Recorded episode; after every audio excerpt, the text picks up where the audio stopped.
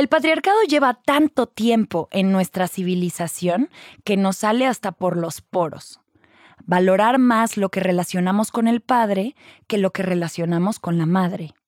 Decimos qué padre, que son los papás de alguien, no las mamás, pero chinga tu madre y que algo está poca madre. Generalizamos en masculino y las asistentes virtuales tienen voz femenina. Todo por roles sociales ligados a las identidades asignadas a las personas desde que nacemos y les catalogamos según sus genitales. Porque que sean esas las categorías que habitamos y no la estatura, color de piel, que seguimos saliendo de esa, la mano con la que escribes o si los lóbulos de tus orejas están pegados o despegados. Se trata de quién puede parir bebés y quién no. Originalmente para designar quién puede tener y heredar propiedad privada y quién era la propiedad. Su mujer. Pronombre posesivo. La señora de Gutiérrez pronombre que indica la persona o cosa que posee el nombre al que complementa. No es una relación sujeto-sujeto, es una relación sujeto-objeto por el contexto social. Y esa relación es la violencia, la relación sujeto-objeto. Va más o menos así. Como no te concibo igual que yo, con la misma vida que yo, te tengo que enseñar, velar por ti, protegerte. No eres tan capaz como yo, así que yo decido por ti. Y si tú no me haces caso, impongo mi voluntad sobre ti porque no me interesa lo que tú quieres. O bueno, es lo que piensas ahorita, pero luego vas a aprender, vas a cambiar, vas a ser más como yo porque eso yo ya lo aprendí. Hay una verdad y un orden, y una forma de hacer las cosas y es por tu bien enseñarte cómo son las cosas aunque te duela. Si así son las cosas y nos da flojera cambiarlas, porque ¿para qué buscarle?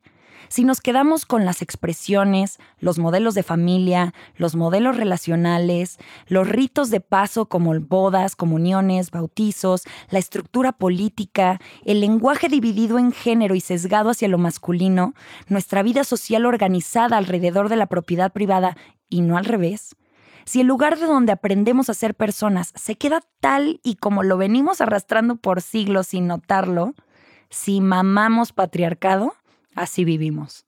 Entonces, ¿para dónde le damos? No va a llegar papi a salvarnos. Somos la tierra, la materia transformándose a sí misma.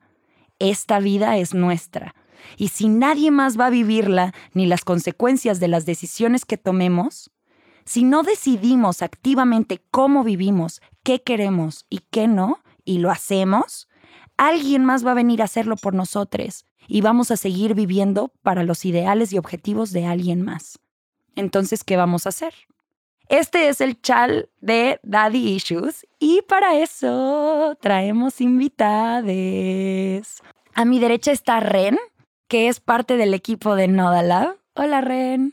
Hola, ¿cómo estás? También invitamos a Kare de la historia jamás contada. Hola, hola.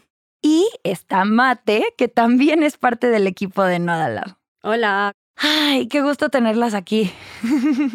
¿Qué les ha movido de todo lo que estamos haciendo? Porque siento que cada una de nuestras trincheras está haciendo algo porque estamos notando y por cambiar lo que podemos en nuestros esquemas. Y por eso también me gusta un montón tenerlas aquí, porque si lo personal es político, ¿cómo lo llevamos a la práctica en nuestro círculo cercano? Y pues aquí ustedes también son mi círculo cercano. Entonces, ¿cómo ves, Mate? Bueno, desde mi trinchera, como dices, que yo creo honestamente que soy un poco menos valiente que todos ustedes de respecto a lo que hago. Yo he vivido 32 años, bueno, de los 32 viví 30 años haciendo lo que el patriarcado me dijo que debía hacer, lo que el patriarcado consideraba que yo era buena y al final yo no me sentía feliz, no sentía mi vida llegando a donde debía llegar o donde debía, o haciendo lo que yo quisiera. Y como que en algún momento decidí cambiar y ha sido súper difícil porque las condiciones no están dadas para hacer algo de una forma más valiente. Entonces, esos esquemas que te crean desde niño, eres bueno en esto, eres malo en esto, es donde yo me concentraba mucho. Ahorita mucho de mi trabajo personal está enfocado más allá de that issue, es el family issue, porque al final eh, la familia es un sistema y el papá es se ha creado como la parte más importante y la parte que hace girar, pero al final es un sistema. Entonces, si hay un papá violento, también está el resto del sistema de la familia que lo, lo deja pasar, que no protege a los niños. O si es un papá negligente que no está en la casa, también eh, es algo que se deja pasar. Y entonces, cuando somos niños y somos tan vulnerables y todo lo que te digan te llega tanto, no te están protegiendo, no te están cuidando las personas que te deben estar cuidando. Y de hecho, cuando creces, al fin les, les debes la vida y entonces eres su esclavo y hay un montón de, de dinámicas que se crean desde esa niñez. Entonces, el trabajo que he hecho más desde personal y espero que cuando ya esté lista para llevarlo más lejos a ayudar a los demás es sanar mi niño interior, eh, conociendo muchas personas que están haciendo ese mismo trabajo. Desde la perspectiva de por qué el sistema familiar me falló, no solo el papá, sino todo el sistema, la disfuncionalidad y lo ves desde patrones de relaciones, patrones de jefes, patrones de trabajo, cosas que pasan, decisiones que tomas, estar corriendo, estar huyendo, estar en eh, hypervigilance, o sea, en, en hipervigilancia todo el tiempo, pensar que cuando te cuidas tú tanto a los demás te van a querer porque al final no te sentías querido por tus papás solo por ser y te tenías que merecer el amor con ellos, entre comillas, cuando si eres un niño en esa familia lo único que deberían darte amor es por existir. Entonces se crean unas dinámicas muy, muy tóxicas por esas fallas que nos dieron de niños y es en lo que trabajo más y tengo muchas técnicas, muchas cosas. No soy, o sea, yo soy economista, no soy terapeuta certificada, ni psicóloga, ni nada de esas cosas. Pero desde esa trinchera hablo y desde eh, básicamente mi herida y mi dolor es de donde tengo muchas cosas para contar. Ay, gracias, gracias. Pues es que nuestras experiencias luego nos marcan un montón y nos van llenando de experiencias, ¿no? Y esto de desaprender y reaprender, ¿tú cómo lo has vivido, Care? Híjole, sí, justo está cañón porque yo crecí siendo una niña súper rebelde, ¿no? En contra del sistema todo el tiempo. Yo desde morrita jugaba fútbol, videojuegos, crecí con todos mis primos, eran hombres, ¿no? Y la mayoría de mis primas estaban muy chiquitas para cuando yo nací y una de mis primas estaba más grande, ¿no? Entonces yo crecí en el ámbito de los vatos. Y jugaba fútbol en los recreos y siempre me tachaban como la, la machorrita, ¿no? La, la morrita seguro es lesbiana. Digo, no se equivocaron, güey. pero no era por eso, ¿no? También me, o sea, hay muchas cosas que me gustan, pero creo que lo más fuerte para mí de, de desaprender y volver a aprender, híjole, ha sido el, el ser como tenerme ternura a mí misma en mis procesos, ¿no? En, en decir, justo las narrativas que me cuentan o que me contaron de niña que me lastimaron mucho, ¿no? Como la machorrita, la lesbianita, la este, no sé, todo esto no eran mías, ¿no? No eran mis narrativas, no era mi proceso y tenía y, lidiaba con el rollo de lo que la gente piensa y siente hacia ellos mismos y hacia los demás, lo proyectan en ti, entonces tú te comes eso, pero al final puedes resignificar esas narrativas, ¿no? Y pues a lo largo de mi vida yo tengo justo muchos primos, muchas primas, pero sobre todo mis hermanos, que son hombres y se identifican como hombres, ¿no? Con el pronombre masculino. Y yo he tenido muchos choques con ellos, ¿no? En cuanto a que, pues sí, yo soy bien feminista, ¿no? Y, y hago un podcast hablando de género y medio ambiente, en la historia jamás contada y demás. Y hay cosas que ellos viven desde su lugar como hombres que al mismo tiempo también les afecta y les cuesta trabajo como percibirlo desde que no se trata de, de que las mujeres queremos como chingarlos, sino se trata de que esa narrativa, ese sistema nos jode a todos y todas y todes, ¿no? Entonces, para mí lo más duro de, de aprender también ha sido como comprender a mis hermanos desde donde están, ¿no? Porque hay cosas con las que yo no concuerdo, pero al final uno de los trabajos más presentes que he hecho en mi vida en los últimos años es escuchar al, al otro e intentar dialogar con el otro, ¿no? No desde este lugar de yo tengo la razón, yo lo sé porque yo lo vivo, ¿no? Porque yo vivo violencia, porque yo vivo esto, porque soy mujer, sino también decir, ok, cuéntame tu historia, ¿no? Te escucho, igual y no estoy de acuerdo con muchas cosas, pero te puedo escuchar, ¿no? Te voy a escuchar y quizás en algún punto te caiga un 20 de lo que yo te estoy diciendo y quizás en algún punto me cae a mí, ¿no? Y me han caído, me han caído miles de 20, ¿no? Entonces creo que sí, para mí ha sido el no, no quedarme con las narrativas que me cuentan los demás, los demás, las demás, les demás y crear la mía, ¿no? Desde lo que yo creo que es ético, desde lo que a mí me gusta, desde lo que yo disfruto, desde las personas a las que amo, ¿no? Desde todo eso y, dejar que las personas lleven su propio proceso, ¿no? Y no estar empujando a que, a que lo tengan conmigo, ¿no? Creo que eso ha sido uno de los grandes aprendizajes de, de este año. Ay, me resuena un montón, un montón, porque también creo que en los últimos seis meses me he dado mucho cuenta como hay un montón de sí privilegios que yo tengo que muchos de mis amigos hombres o familiares hombres no han tenido, como la ternura de que alguien me toque sin querer algo sexual, ¿no?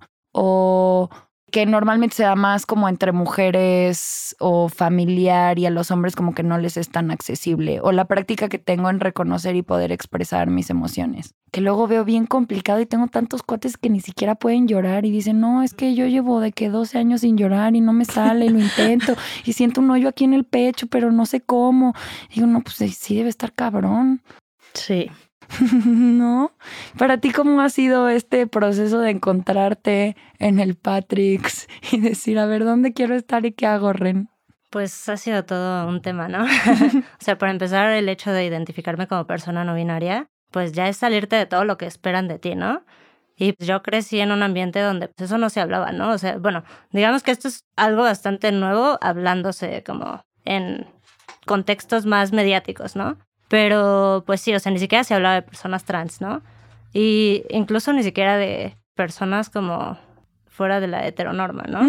Entonces, o personas como personas. Ajá, sí, sí, sí, sí, o sea, era como hombre, mujer, punto, y ya, y no hay más, y nada de que gay, ni que lesbiana, ni bisexual, nada, nada, nada, ¿no? O sea, como que todo era, incluso me acuerdo mucho que tenía una prima que salía con una morra, y a mí me la presentaron como es la amiga de tu prima. ¿No? O sea, y pues entiendo también el contexto de dónde viene todo esto, ¿no? Y de nuestros papás y de dónde vienen, pero pues sí, al mismo tiempo, igual que Care, pues yo desde chique pues salí de la norma completamente, o sea, yo jugaba fútbol, jugaba cartas, jugaba Yu-Gi-Oh, jugaba todo, ¿no? Así que todo lo que los niños y las niñas hacían, lo hacía al mismo tiempo y a mí no me importaba. Y pues afortunadamente mis papás tampoco tenían rollo, ¿no? Era como, ah, pues haz lo que quieras y te apoyamos, ¿no? Pero pues sí, también dentro de todo esto, o sea, a pesar de que pues sí estuve en el privilegio, ¿no? De que mis papás pues me apoyaron en muchas cosas, pues también hubo cosas que no estuvieron chidas. Y pues ni modo, ¿no? O sea, se tiene que hablar.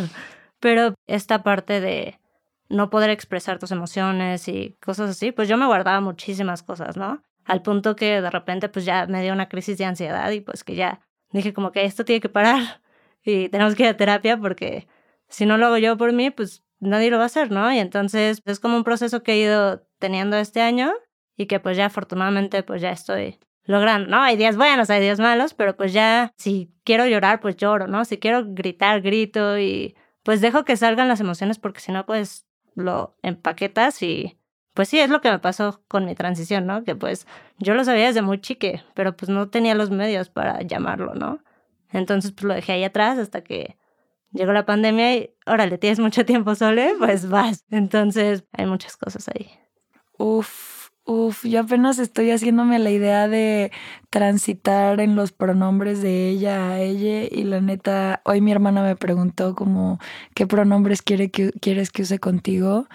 Y le dije, la verdad, no sé si ahorita me siento lista, liste para hacer eso porque llevo tanto tiempo como nombrándome ella y en todos los adjetivos usándolo en femenino, que no sé si ahorita tengo el espacio mental como para hacer eso, porque sí es un montón de chamba y no solo conmigo, sino cada que le hablo a alguien, aunque sea el del Uber, de que, María Andrea, sí, hola señorita, es como, hey, o sea, tienes mi nombre, güey, como que te cuesta, no está tan complicado.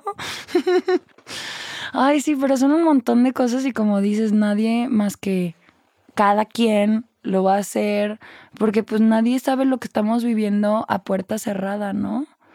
O sea, puedes llegar a la chamba y estar bien y sacar el este, pero la batalla mental que tú traes, el conflicto emocional que traes adentro, cuánto trabajo te está costando de verdad estar ahí, presentarte, ir a la reunión familiar o que te lleves así con alguien en la chamba, como que cuesta y pues esa chamba lleva tiempo y pesa y, creo que lo que decías, Care, de la ternura al proceso también es súper importante y tú has estado trabajando un montón en eso, ¿no, Mate? Sí, un montón. De hecho, por ejemplo, algo que dices ahorita de eh, ir a la chamba y tener todos estos pedos, algo muy importante como de las primeras cosas que hay que aprender es a tener tus límites y a poner límites y respetarlos, empezando por los límites que te pones contigo mismo, como los límites que pones con los demás.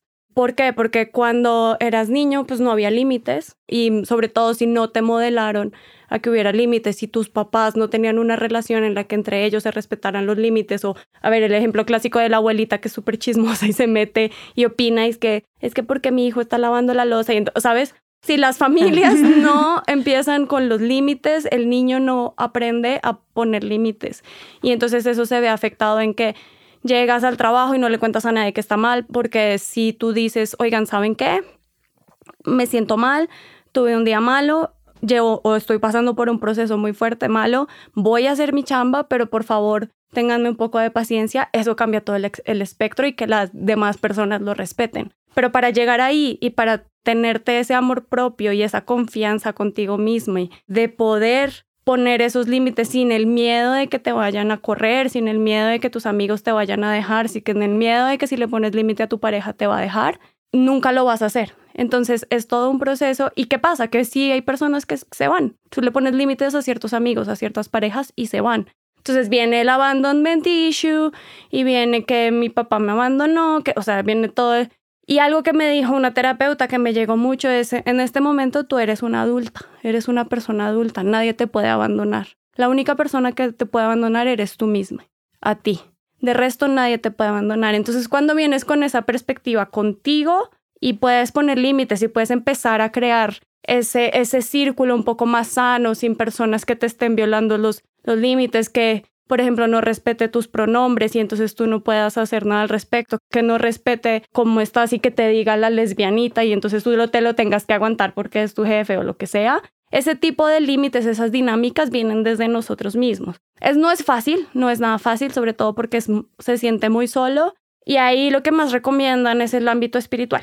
Entonces, sentirte acompañado por el universo, por Dios o por la fuerza de la, de la madre tierra, lo que creas que te sientes mejor y que es más grande que todo esto y que te acompaña siempre y que te tiene acá y que te tiene fuerte, de ahí para adelante es mucho más fácil navegar por esas olas de trauma de, de todo el mundo, ¿no? Porque todo el mundo lo que hace es botarte, botarte sus pedos y, y tengo mucho, o sea, las dejo hablar porque tengo muchas cosas de las que podría estar siguiendo, pero sí, sí. Ay, eso de los límites es un temazo.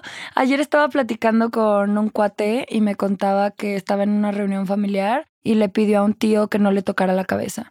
Entonces que estaban como en la reunión y le dijo, oye, por favor no me vuelvas a tocar la cabeza y se fue ofendido a la cocina y ahí va toda la familia y que como que agresivo, que por qué, si no le hizo nada, si no, nada. Y yo neta creo que si supiéramos respetar límites, pues no habría guerras, ¿verdad?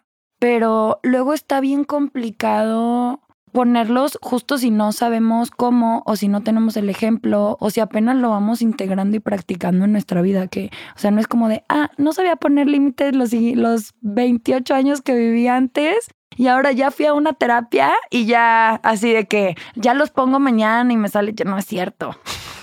o sea, nos tardamos un montón, ¿no? Sí, sí, sí, sí, sí.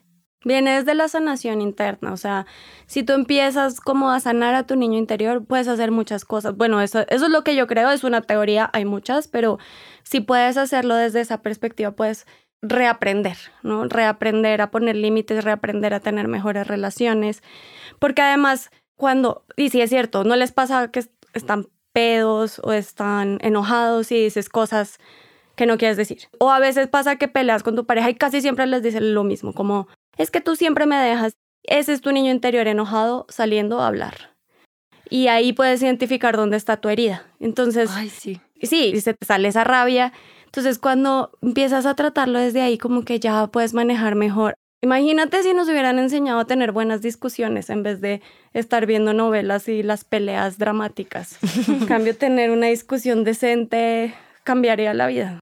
Uy, sería súper distinto. Además, creo que si bien nuestra relación interna y personal es súper importante, rodearnos de personas con quienes podamos hacer estos procesos y compartirlo y que podamos llegar al trabajo y decir, oye, ya no me voy a llamar así, ya voy a usar estos pronombres, hagamos el intento y como ir en el proceso en conjunto y poderlo platicar como lo estamos platicando aquí de desde dónde lo vivimos en nosotros que estamos compartiendo en distintas formas y niveles como mandar este mensaje. Yo me di cuenta también en estos días que mi respuesta más fácil es si no me gusta lo que está pasando, si me está incomodando, como no sé poner un límite, como no sé hasta dónde y mi herida sale, es mandar a la fregada todo, ya no te quiero hablar, ya no quiero nada, pues a ver cuándo pasa, pues ya va y se acabó, con permiso, bye. Y me es tan fácil así quemar el bosque completo que ahora me sentía con miedo de decir, a ver, sí quiero hablar de esto, pero ahorita no, porque me estoy poniendo a la defensiva y quiero mandar toda la fregada, entonces lo hablamos pasado mañana. ¿Cómo lo tengo que procesar? Porque ahorita tengo ganas de mandarte al traste. ¿Y de dónde crees que viene esa herida de querer huir? Siempre. Mm, para mí es el patrón de, de la obediencia, como de la autoridad de decir, si acepto algo de ti, como de si te tomo como figura de autoridad en algo, automáticamente te tengo que hacer caso en todo y ya tengo que ceder mi autonomía a ti sin, sin decir, ah, en esto sí, pero en esto no, porque yo mantengo mi autonomía. Como que esa práctica de ceder tantito, pero también saber mantener mis límites, no la tenía. Entonces fue mucho más fácil decir como, ah, yo sola y no te acepto nada y voy yo por mí misma y se acabó, a hacer esas negociaciones y yo también asumir mi responsabilidad en mi vida, ¿no? Como de esto sí, esto no, ahorita sí, esto te lo comunico, esto no, y si te encabronas por esto, es tu pedo, no es mío. Y te acompaño con ternurita, pero tampoco te voy a resolver el pedo porque pues no es mío por resolver, porque también tengo esta cosa como de querer hacer sentir bien a las personas que luego, híjole, cómo estorba. Sí, que es como este, el síndrome de la persona que va a ser tu salvadora o que quiere ser la salvadora de alguien cuando es como, güey, eso es imposible, ¿no? Y pasa en todas las relaciones, o sea, está muy cañón porque al final creo que tiene que ver justo con este rollo patriarcal del padre que te salva, ¿no? El, el que está ahí, el que está siempre. Y yo personalmente, hablando de heridas, ¿no? De la infancia, yo tengo una herida de abandono por mi padre, ¿no? De que mi padre dejó a mi mamá cuando mi mamá estaba embarazada. Y es muy chistoso porque justamente estas cosas de seguro es gay porque no tuvo papá, güey. ¿Sabes? Es como, no sé, güey. Igual y sí, igual y no, pero me vale madres, ¿no? O sea, o vale padres. no, o, vale padres, exacto, vale padre. Pero sí, como estas cosas que al final son muy importantes el que justo poder responsabilizarte de ese, de ese proceso, porque aunque tienes una herida, ¿no? Que es profunda, que quizás no te das cuenta qué profundidad que a mí me pasó, ¿no? O sea, como que yo recuerdo el primer momento en el que me dijeron como algo así como de, ay, pobrecita, no tiene papá. Y yo en ese momento ni siquiera me había dado cuenta de que, de que no tenía papá, ¿no? Fue como, ay, güey, sí es cierto, ¿y eso qué significa, no? Y son las narrativas que te van echando y te van echando y te van echando y entonces dices como, no, pues sí, sí me duele, pero al final cuando eres niña no lo entiendes. Y ya cuando eres grande te responsabilizas de eso de diferentes maneras, ¿no? Y yo creo que justo en ese sentido los límites son bien importantes porque es un proceso de autoconocimiento completamente, ¿no? O sea, necesitas conocer qué es lo que, que, te gusta, qué es lo que no te gusta, qué es lo que te hace enojar, qué es lo que no te hace enojar, qué te hace feliz, qué no, para que puedas poner esos límites, ¿no? Y en ese sentido, creo que también es importante que, no sé, lleguen un, un punto en la adultez en el que te das cuenta que debes dejar de echarle la culpa a la persona que te hirió, porque no te sirve de absolutamente un carajo, ¿no? Es como güey, pues sí, te la mamaste, papá, pero pues no es, ya no es tu pedo, ¿no? O sea, eso tú tuviste que resolverlo en tu momento, ¿no? Pero sí, o sea, y creo que este síndrome del Salvador también viene de ahí, o la salvadora, ¿no? Que a mí me pasó mucho y me ha pasado a lo largo de mi vida, ¿no? Y ahorita ya lo estoy manejando un poquito más, pero es porque justo el querer salvar a la gente lo único que te pasa es que te hace sentir mal cuando no lo logras. O sea, es, es hasta el obsesivo compulsivo, ¿no? Híjole, si no está bien, yo no estoy bien y es como... Y sigue siendo como la validación externa, ¿no? Exacto. ¿Y tú crees que creciste queriendo, por ejemplo, salvar a tu mamá?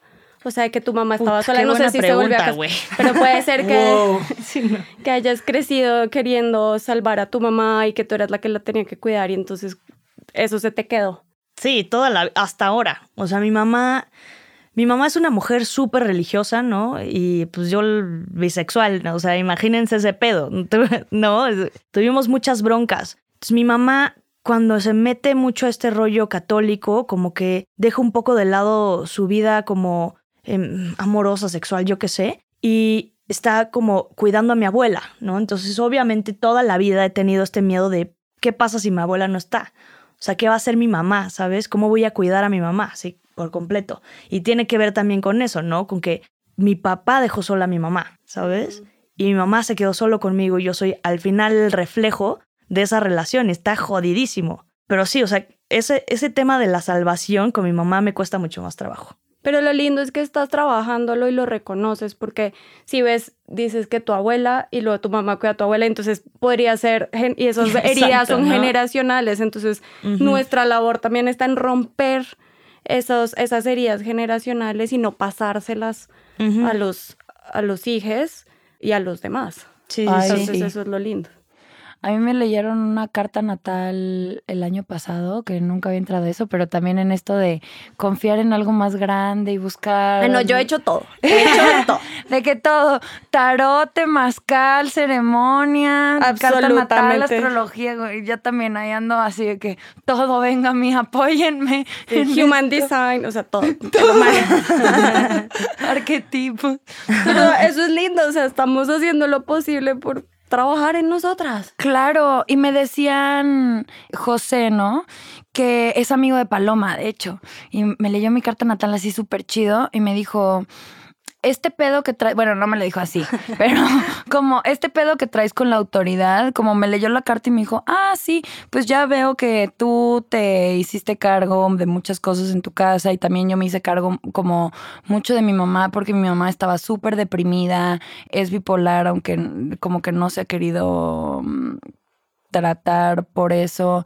Y entonces pues mi mamá fue una figura ausente, aunque estaba en la casa, pues se la pasaba prácticamente medicada todo el día, dormida en su cuarto, o de repente le daban las manías y era así de eh, tener que complacer y hacer un montón de cosas, o dormía en su casa, pero mientras tanto yo tenía una hermana menor de la que yo me estaba haciendo cargo desde que tenía seis años, ¿no? Y cuidando a mi mamá como de mamá, ya hay que hacer el súper, mamá, ya hay que hacer no sé qué, hasta los 13 que mi mamá se fue, y entonces ya nos quedamos con mi papá pero seguí en esta dinámica de yo resuelvo en mi casa y a los 13 que se fue mi mamá también yo dejé de llorar. 10 años no lloré. Y, y cómo salí de ahí porque decía, ah, pues si nadie quiere conmigo, pues yo le doy, no hay pedo, como yo lo resuelvo, yo lo hago, no necesito a nadie, venga, como yo sola, no tengo un pedo y hacerme la brava y hacerme la valiente.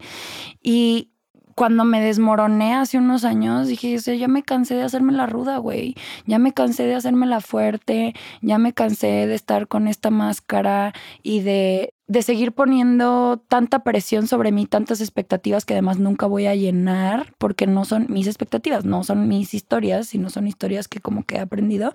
Pero bueno, José lo que me dijo fue que este pedo de autoridad eh, que yo había tenido de resentimiento de se supone que la familia te provee de ciertas cosas, se supone que la escuela te da cierta seguridad y haber sentido desde tan chiquita que yo estaba sola resolviendo tantas cosas y que la autoridad no estaba para mí y que cuando el pedo se ponía cabrón en mi casa y le hablaba al DIF o le hablaba a la policía de chiquita y llegaban y no hacían nada eh, y cómo me fallaban en la escuela y en la escuela nadie se daba cuenta de que yo no estaba comiendo y de que, o sea, cómo todas mis figuras de autoridad se fueron cayendo, que eso es mi proceso personal, aunque hay otras personas que sí siguen requiriendo como una figura de autoridad y que el que yo no confiara ya en una autoridad es mi proceso, pero no necesariamente el de las demás.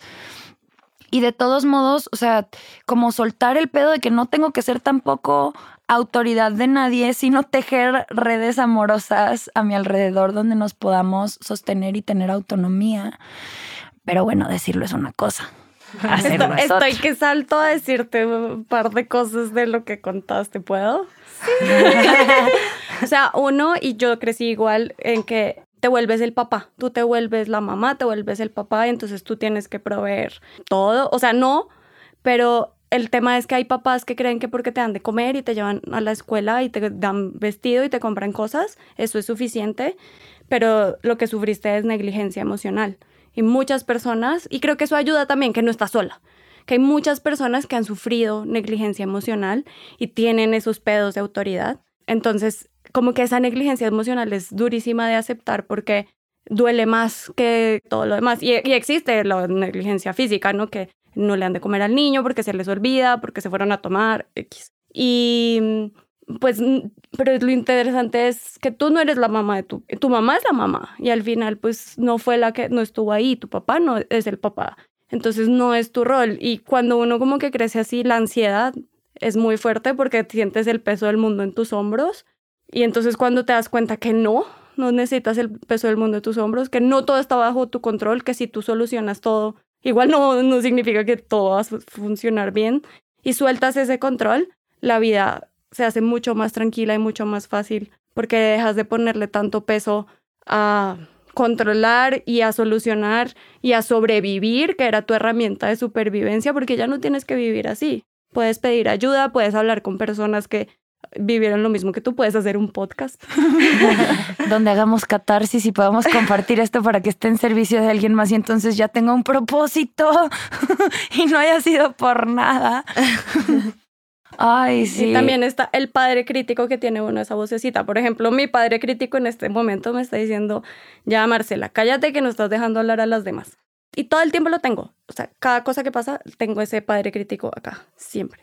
Sí, y ahorita que estabas diciendo esto, me acordé de otra conversación que tuve con Norma, que es como mi pareja de vida y socia y amiga con quien estamos levantando un montón de proyectos y como viendo cómo convivir y cambiar este panorama. Dijimos, güey, si somos socias y a las dos nos gusta el mismo pedo y queremos los mismos objetivos, ¿por qué no somos como esposas mutuas y nos mudamos juntas y cada quien tiene su cuarto y así, pero nos cuidamos entre nosotras y ya podemos tener como relaciones sexoafectivas por afuera, la que no les carguemos toda esta responsabilidad de querer construir una vida en conjunto porque ya nos estamos cuidando entre nosotras. Y, y estábamos viendo como que estos últimos años, por ejemplo, a mí me han dicho mi papá, un ex y así de, güey, ¿por qué tienes tantas herramientas y no le estás armando económicamente como esperamos que lo hagas? ¿O por qué no estás brillando en no sé qué? Cuando digo, güey, tenía tantos pedos adentro de mí que le tuve que poner atención y está cabrón cambiar tantas cosas, o sea, enfrentarnos con el dolor, con, con que no nada más digas, ah, esto me duele, ya mañana va a cambiar, sino no, ahí está el dolor, cómo lo voy a resolver, cómo lo voy a seguir reconociendo, cómo lo integro en mi vida, cómo me doy espacio para sentirlo y no sentirme un fracaso por no estar cumpliendo las expectativas de otras personas, sino tenernos compasión y ternura porque pues no está fácil ni para mí ni para con quienes vivo, ¿no? No, y es que eso de las expectativas, qué cosa, ¿no? O sea, yo me acuerdo así de que siempre, ¿no? Todos mis papás tenían las expectativas más altas, ¿no? Entonces, pues era de que tienes que sacar dieces, ¿no? Nueves o dieces. Si sacaba un ocho, uy, el mundo se caía, ¿no? Y me castigaban y me decían, no, es que sacaste ocho, entonces pues la presión, ¿no? De todo el tiempo. Y aparte de esto, pues mi hermana también era súper lista, ¿no? Entonces, pues mi hermana les daba sus dieces y sus nueves y yo así. Y aquí está mi ocho. Y la comparación Aquí está mi además. siete, ¿no? Ajá. La comparación, además Sí. el 8 es increíble. Sí, o sea, y eso fue lo que ya después yo, o sea, como que dije como, bueno, pero pues en ese momento, pues para mí sacar un 8 era como, uff, ¿no? O sea, me El van a terror. regañar, ya valió, ¿no? Y así, y, y también después como que me acuerdo cuando pues fue esto de quiero estudiar audio, ¿no? Y mis papás como, pues, ¿qué es eso, no? y yo, no, pues es esto, esto, ¿no? No, pero pues, ¿dónde lo estudias, no? Y les digo, no, pues es que no, o sea, porque en ese entonces yo estaba en la prepa de la UNAM. Entonces, pues tenía como mi pase directo, ¿no? A la UNAM. Entonces, ellos estaban de que usas tu pase y estudias en la UNAM. Porque aparte, mi papá y mi mamá estudiaron en la UNAM, ¿no? Entonces era como esto de, y yo así como, bueno, pero es que la carrera que quiero, pues no está en la UNAM. y así como que, pues sí me acuerdo que hubo una batalla muy dura entre mi papá que decía como, no, elige una carrera de la UNAM sí o sí. Y mi mamá que decía, bueno, pues, pues esto es lo que quieres, pues investiga bien, ¿no? Y yo como, no, pues sí, pero al mismo tiempo era como que esto de que mi mamá me decía sí, pero mi papá me decía que no. Y al final mi mamá me dijo como, si eso quieres, yo te apoyo. Pero también fue este conflicto ahí de que las expectativas que la gente tiene sobre ti, que pues es como que yo no quiero estudiar lo que tú me dices que estudie, ¿no? Y al fin y al cuentas te da rollos, ¿no? A ti internos que tú tienes que resolver después, ¿no? Cuando, cuando uno crece con tantas expectativas, luego no sabe uno qué quiere. O sea, yo tengo eso. A mí me criaron de que yo era niña inteligente, entonces me voy en la escuela, vas, vas, ta, ta, ta, ta, vas a estudiar algo que te dé dinero, estudias economía. Y llegó un punto ahorita, a mis 30, que digo, ¿qué quiero? no tengo idea, no tengo idea que me gusta, no tengo idea qué hobby. O sea, hay muchas cosas que me gustan, pero ahorita que estoy en este proceso ni sé si realmente me gusta o es parte de la programación, porque solo era cumplir expectativas de los demás y si las cumplías ni siquiera así te daban amor. O sea, ni siquiera, o sea, había reconocimiento de cuando sacabas excelente y eras la mejor del curso, era como, chido, bye. O sea, eso era lo mínimo que podías hacer porque te dimos la vida. Entonces creces como que, no sé qué. Claro. Ay, mi cumpleaños anterior que cumplí 31, esperaba o sea, estaba viendo como qué hacer y si veía a mi papá o veía a mi mamá o si los veía a los dos o si nada más me encerraba en mi casa haciendo berrinche porque estaba mejor sola que con alguien. Y me di cuenta como de la necesidad de validación que todavía tenía porque le puse el episodio de belleza a mi mamá, así como de, mira, el podcast, como podemos sanar juntas, eh, hablando de los estándares de belleza, de no sé qué. O sea, lo único que me dio fue críticas, como de, o sea, nada de, qué chido el diseño de audio, tú hiciste el guion, o como, ay, nunca había escuchado un episodio de tu podcast, nada, nada más, pues creo que aquí pudiste haberlo dicho mejor y creo que aquí está mal la idea de nanana, así pura crítica, pura crítica.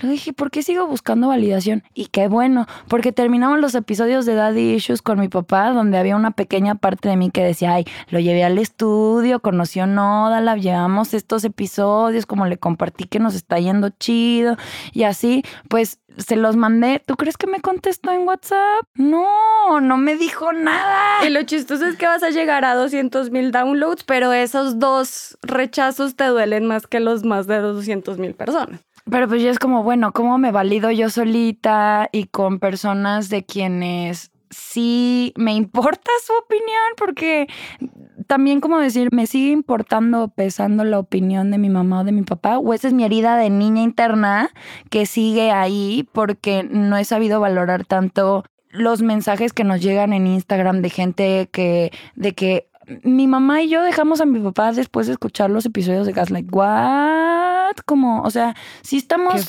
tocando cosas que, que, que ayudan cómo yo misma le sigo poniendo como más peso a unas cosas que otra y lo voy observando y como rebotando para decir, bueno, ahorita me interesa mucho más que estemos nosotras cuatro, que siento que estamos haciendo cosas chidas por el planeta, a quienes sí admiro un chingo en muchos aspectos, más que es mi mamá o es mi papá y ya nuestros valores ni siquiera están alineados. Sí, eh, solo es cuestión de dejar de esperar cosas de ellos justo poner límites a los papás como son ahorita. Ok, mi mamá es chida cuando cocina y a ella le gusta cocinar y nos sentamos a comer y hablamos. Uy, ya va a empezar a hablar de cuándo vamos a tener nietos. Bye. me voy. Sí, me pasa, me pasa lo mismo. O sea, mi mamá de repente está como hablando de esta, o sea, básicamente de, de que por ser bisexual o ser lesbiano, vivir con, con mi pareja María, híjole, pues le da muchísimo miedo real, muchísimo miedo que voy a terminar en el infierno, güey. O sea, ah. ¿sabes? Es así como de... Y yo, mamá, pero es que yo no creo en... Eh, o sea, yo no creo en el infierno. yo, no, yo no creo en el infierno. Pero ella está preocupada realmente porque está este rollo de la falta de naturalidad, ¿no? Es que eso no es natural, güey, porque, pues, o sea, no, no es natural, o sea, lo natural es que, que tengas un, un esposo, hijos y demás, ¿no? Y es como, hay momentos en los que ya es como, ok, respeto tu ideología, ¿no? Porque sé que de alguna manera encuentras paz en eso que, que en lo que crees, ¿no? O sea, tú crees en Dios por una razón muy específica y es porque te ha ayudado a superar muchas cosas de tu vida que, que han sido muy dolorosas, ¿no? Y lo respeto y lo respeto muchísimo, pero no me la voy a comer, ¿sabes? Es como, yo no me voy a ir al infierno. Si tú crees que yo me voy a ir al infierno, está bien y qué triste, pero no es así. Y ahora como que hemos encontrado esa, esa relación en la cual justo yo empecé a poner estos límites con mi mamá, ¿no? De nos dejamos de hablar un tiempo por todo, ¿no? Porque conocí a María y demás. Y llegó un punto en el que empecé a poner mis límites y ella empezó a respetarlos. Y cuando ella empezó a respetar mis límites, yo empecé a tener ternura por sus procesos. No, ahora ya no estoy enojada con ella por creer en la iglesia, sistema opresor patriarcal, ¿no? ahora estoy como, güey, pues le da un sentido a su vida, ¿no? Y voy a respetar eso. Y si ella respeta lo que a mí me da sentido hablando de propósitos, ¿no? Que a mí me parece bellísimo hablar de propósitos porque es como esto que te da energía, ¿no? O sea, si tú haces algo que no, que sientes que no tiene que ver con tu propósito, con lo que, lo que tú valoras, ¿no? Lo que tú amas, pudiste haber estudiado re en cualquier otra cosa y estarías así en la pinche oficina, ¿no? Siendo infeliz, este, pasándola mal todos los días porque el sistema capitalista horrible te dice que debes tener un buen trabajo, ¿no? Y ganar chido. Y lamentablemente las cosas sociales que podemos llegar a hacer pueden no llegar a tener el impacto económico que esperas, ¿no? Porque la gente no está valorando eso. O sea, los grandes sistemas no valoran eso. Y me vale padres. Porque al final eh, estoy haciendo lo que me gusta. Estoy poniendo mis límites, estoy encontrándome a mí misma y creo que es un proceso que es para toda la vida, ¿no? O sea, yo creo que nadie tiene la verdad absoluta y por eso también respeto mucho los límites de las demás personas, ¿no? Así como el de mi mamá. Yo no la quiero convencer de que Dios no existe y que la iglesia está jodida, ¿no? y ella tampoco me puede convencer y ahí está el límite y entonces estamos de acuerdo en que estamos en desacuerdo y nos vamos a amar y nos vamos a respetar desde ahí, ¿no? Claro. Y creo que eso es súper, súper valioso. Ay, sí. Sí, la compasión por el proceso tanto propio como ajeno. Porque sí, mi mamá también dice que me voy a ir al infierno. Bueno, no dice que me voy a ir al infierno. Esa era mi abuela que decía que me iba al séptimo infierno por no obedecer a mi mamá en todo. Pero mi mamá dice que cuando me muera tengo que ir a un limbo como de Hércules, de donde están las almas perdidas, así me lo imagino. a recoger las almas de los dos bebés que aborté. Entonces que antes de poderme ir al cielo, si es que me voy al cielo, primero me tengo que echar el clavado a ver si encuentro sus almas y que entonces pide por mí todos los días, ¿no? Yo, mamá, ¿qué? El otro día me mandó un mensaje también que soñó con sus nietos y que uno se veía como ella y que el otro se veía como mi papá y no sé qué. Y yo, mamá, pues mira, no voy a tener bebés a menos que tenga un planeta donde llegar y como un sistema social en seguridad y te veo todavía comprando unicel y todavía estás comprando estas chingaderas y todavía comes así, o sea, híjole, la veo muy difícil, ¿eh? Entonces o le echas ganitas o quién sabe si vengan.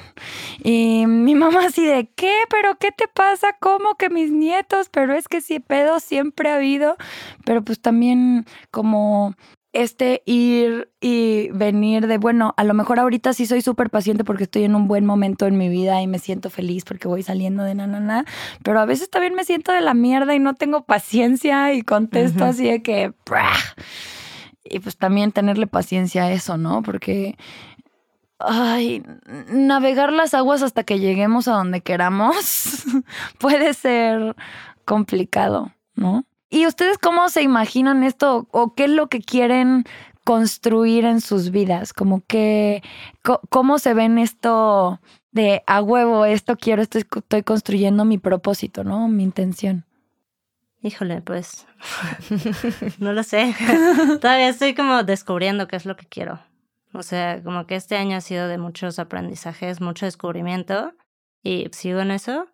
Y está bien, o sea, creo que voy un día a la vez y o sea, como que no me, ahorita no me, o sea, hubo un tiempo en el que me preocupaba mucho por el futuro, mucho en qué es lo que yo tengo que dejar en este mundo para hacerlo mejor. Y pues ya, o sea, dije como no, esto es mucha expectativa de mí misma, para mí misma, y tengo que dejar esto y pues ya, o sea, voy un día a la vez y lo que venga está cool y tomando las cosas como vienen. Y si fuera no tanto como una imagen de qué quieres, sino cómo identificas lo que quieres, como cómo te vas relacionando con decir, ah, esto sí y esto no. Sí, pues, o sea, creo que más que nada solo quiero ser yo, ¿no? O sea, ser yo, ser feliz conmigo y estar bien y conmigo, porque, como dices, o sea, los demás, habrá gente que les cae bien, habrá gente que no les cae bien lo que soy, pero pues yo no tengo por qué llenar las expectativas de nadie ni, ni pensar en, o sea, en los rollos de nadie más, ¿no? Cada quien es responsable de sus decisiones y de sus cosas y pues cargar conmigo misma y pues ir hacia donde yo me sienta a gusto. Mm, sí. ¿Y tú, Care? Híjole, yo siento que yo estoy muy clavada justo con eso de, de que lo que me dé energía, ¿no? Que me... Energía en el sentido de cuando algo te apasiona, o cuando haces algo que te apasiona, ¿no? Como, el, pues, por ejemplo, lo de los podcasts, ¿no? Que estás escribiendo el guion y te pones a chillar, ¿no? Y lo disfrutas, ¿no? Porque es rico llorar por esas cosas. Yo creo que ese es el camino que yo quiero seguir, ¿no? Como el disfrutar desde esa emoción pura, ¿no? De desbordante lo que hago, ¿no? Y me encanta todo el rollo de género, me encanta, estoy descubriendo un poco más el rollo ambiental y haciendo una combinación entre ambos que me encanta, me fascina y creo que quiero seguir ahí, ¿no? Quiero seguir descubriendo, siento que también estoy descubriendo muchísimas cosas que, que en el proceso de, de, del desarrollo de la historia jamás contada yo no conocía, ¿no? Y, y esos descubrimientos me, me mueven muchísimo y el poder compartirlo y dialogarlo o sea, como poder tener estos espacios, ¿no? De diálogo, el poder ver a, mi familia con ternura y el saber que también hay personas que me escuchan, que quizás no están de acuerdo conmigo, pero que me escuchan, ¿no? Como todo eso que me llene de, de bienestar en el sentido de mm, disfrutar de mi vida, ¿no? De la gente, de lo que se está construyendo. Creo que eso, ese es el camino que quiero seguir ahorita. No sé dónde quiero estar en unos años, no sé específicamente qué es lo que va a suceder, pero lo que sí creo es que quiero hacer algo que me haga sentir así, ¿no? Que me, que me mueva el tapete, güey, que me, que me haga chillar mientras lo estoy haciendo, que me haga reír, ¿sabes? Como disfrutarlo profundamente. Eso, eso me late. Mm, tómate. Bueno, como les dije, es difícil uno empezar a saber qué quiere cuando creces con tantas expectativas a tu alrededor y los demás diciéndote. Pero lo que he encontrado en mi proceso por un lado, y esto es anticlimático en este, pero yo sí, desafortunadamente soy hetero. Entonces sí quiero tener un esposo. yo sí quiero, y sí quiero tener hijos, que es algo que descubrí recientemente. O sea, yo, yo crecí hasta los 30 diciendo que no, y ahorita los últimos dos años sí quiero tener hijos. Mm, entonces, por ese lado, sí, definitivamente respecto a la relación que quiero, algo muy importante para mí es que sea la persona adecuada, que no sea una persona manipuladora, que no sea una persona inmadura emocionalmente, que no sea una persona que me vaya a gaslightear que, o, que no me vaya a empoderar y que reconocí que ese patrón lo tenía en mis últimas relaciones hasta ayer y que por más proceso que hacía, puta, otra vez caía en el mismo tipo de man. Entonces para mí es muy importante como llegar a ese punto en el que aprendo a identificar a las personas emocionalmente maduras, que no me voto de cabeza al primer man que me hable lindo, sino me doy la oportunidad de conocer y empezar a poner límites desde ahí, pero sé que lo voy a hacer, o sea, eso sí, yo a mí lo que me ha salvado es la fe y sé que va a pasar y sé que va a conocer a una persona, así sean 10 años y los hijos, como sea, lo voy a tener y no tengo ningún tipo de prisa. Y por el lado como más de lo que hago, yo, o también, es que he tenido como un despertar, ¿sabes? Entonces, toda la vida haciendo finanzas, modelos financieros, economía, pero yo tengo un lado creativo que siempre maté y que siempre y hablé con Sophie y Jorge, que son los founders de Nodalab, y por eso estoy acá y, y ellos me, me, recibieron para dejarme explotar ese lado creativo, que obviamente ah, todavía hago modelos financieros y todavía hablo con negocios, pero también estoy haciendo el newsletter de Nodalab, que es lo que más feliz me pone hacer todas las semanas, sentarme a escribir, sentarme a crear, incluso cuando hablo con clientes solo el, mm, ¿quieres esto? Entonces les picho una idea y les gusta. Entonces, seguir explorando ese lado creativo, aprender a sacarlo desde ahí y eventualmente poder vivir de ese lado creativo y no más modelos financieros. Sí, esas dos cosas para mí, porque creo que para mí la familia es muy importante porque como crecí en una familia disfuncional,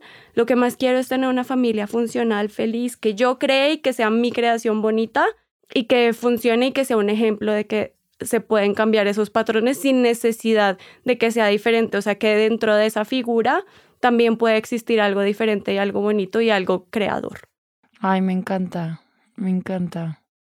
Para mí ha sido como darme cuenta de mis propias expectativas sobre mí misma y que si yo he sido quien más daño me he hecho, porque si bien hay heridas de mi infancia o no aprendí a decir que no por cosas que me enseñaron y entonces sabía muy bien como el rol de víctima o el ceder mi poder ante cualquier cosita o no saber decir las cosas, como también darme cuenta que los desórdenes alimenticios fui yo, que yo me puse en un chingo de relaciones tóxicas después porque quería reproducir estos patrones de la niñez donde estaba con alguien que de repente explotaba con mucha violencia y que yo pudiera ponerme ahí como borreguito detrás.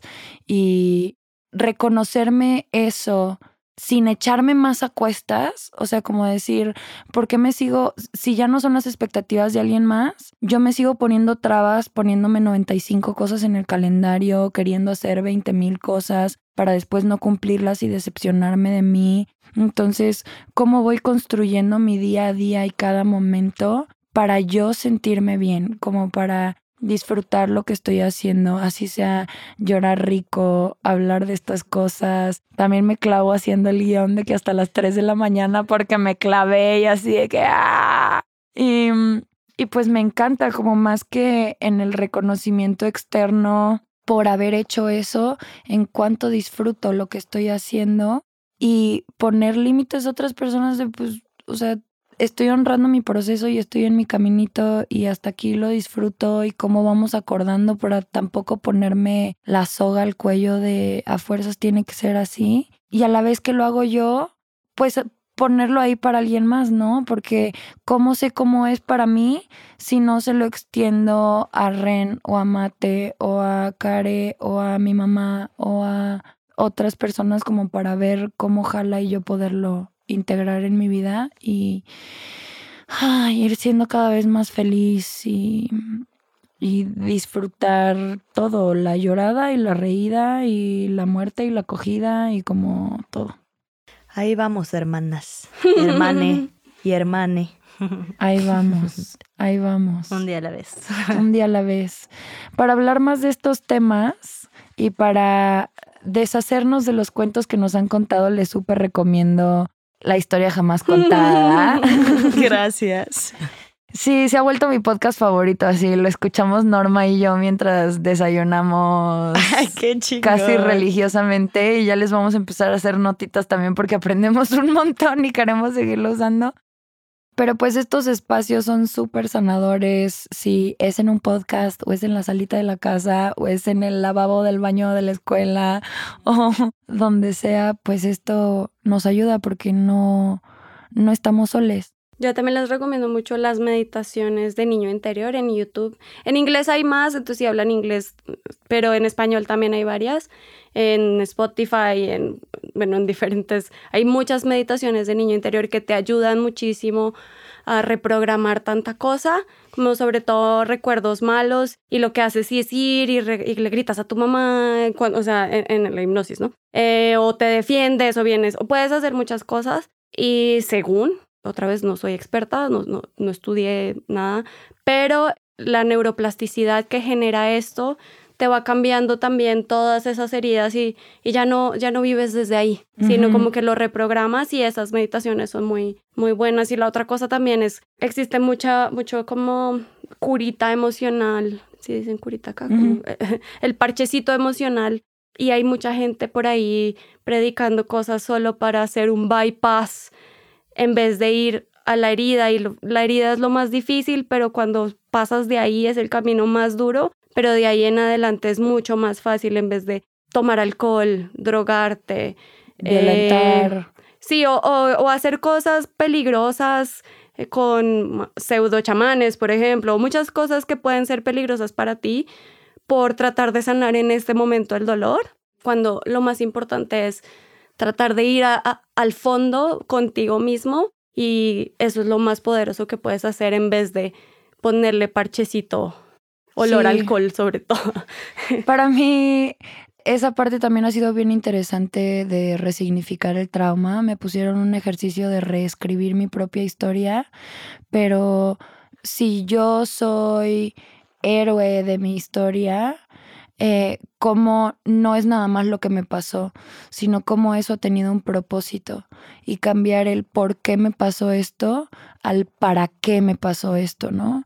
Y entonces yo ya puedo revisitar mi historia y decir, bueno, a mí ya no me tienen que contar qué es la violencia de género, a mí no me tienen que contar qué son las violaciones, no me tienen que contar qué es la negligencia o el abuso de poder o esto, sino yo lo viví en mi propia carne.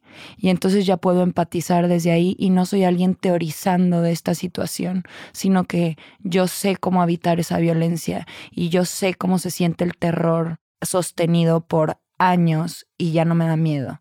Y ahora esas armas que me hirieron son mis herramientas también, porque ya son mías y llevan tanto tiempo dentro de mí que ya con lo que me quieran dar miedo, no me da miedo porque ya me es familiar. Y entonces, ¿cómo resignifico lo que he vivido para que sirva a un propósito de, porque no nada más me ha pasado a mí, sino le ha pasado a un montón de gente y yo vengo arrastrándolo de toda mi familia o heredando una historia de miles de años, pero ya tengo esta perspectiva y ya tengo estas herramientas para entonces poder crear otra cosa y tener un propósito, ¿no? A partir de esto y me ha ayudado ay, un montón a sanar y a tener paciencia como de, bueno, lo vamos a cambiar, lo vamos a lograr, se, va a caer.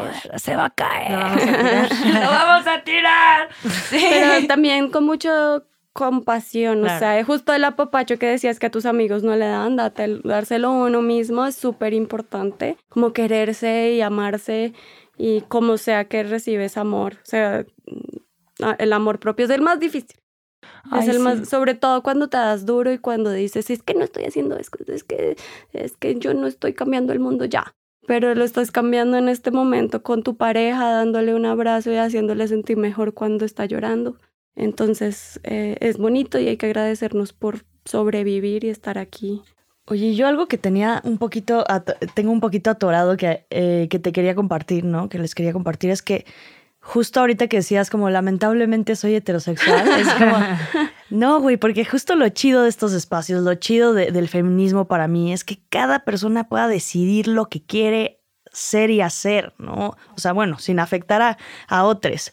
Pero sí, ¿no? era un chiste, ¿no? No, yo sé, no, pero, pero me parece importante decirlo porque sé que ese es un chiste, pero, pero de repente se empieza a voltear la bolita, ¿no? Ahora, a mí me ha pasado mucho que es como personas que estamos en este lado queer, que de repente es como, ay, guacala la heterosexualidad, ¿no? Y es como, dude, no hagas lo mismo que te han hecho a ti por años, güey, ¿sabes? Es como, me parece muy interesante y muy importante ese tema porque para mí es como híjole, gracias a, gracias a esas mujeres de hace décadas que lucharon por esta libertad, ¿no? Tenemos esto hoy en día que es como, güey, si eres heterosexual y te quieres casar, a huevo, si eres gay y te quieres casar y te dicen que estás entrando en el mismo sistema opresor del que estás saliendo, pues sí también, güey, ¿cuál es el problema, no?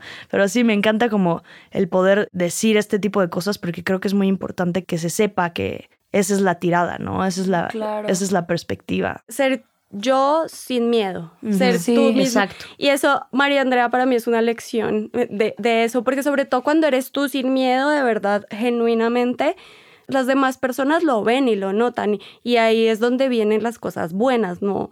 no cuando operas desde tus miedos, la gente se huele la inseguridad. pero cuando vienes muy segura, entonces María Andrea, por ejemplo, teníamos, cuando hicimos el ad con SCT, teníamos las reuniones con el cliente de que, y primero que todo, ellos no querían hablar con, conmigo, la persona de negocios, ¿dónde está María Andrea? ¿Dónde está María Andrea? Queremos hablar con Andrea. Y llegaba María Andrea y llegabas y les decías unas cosas así súper fuertes, súper de lo que querías hacer y que el patriarca. Y ellas eran como, ay, sí, nos encanta todo, porque realmente les gustaba y nos buscaron porque les gustó tu autenticidad.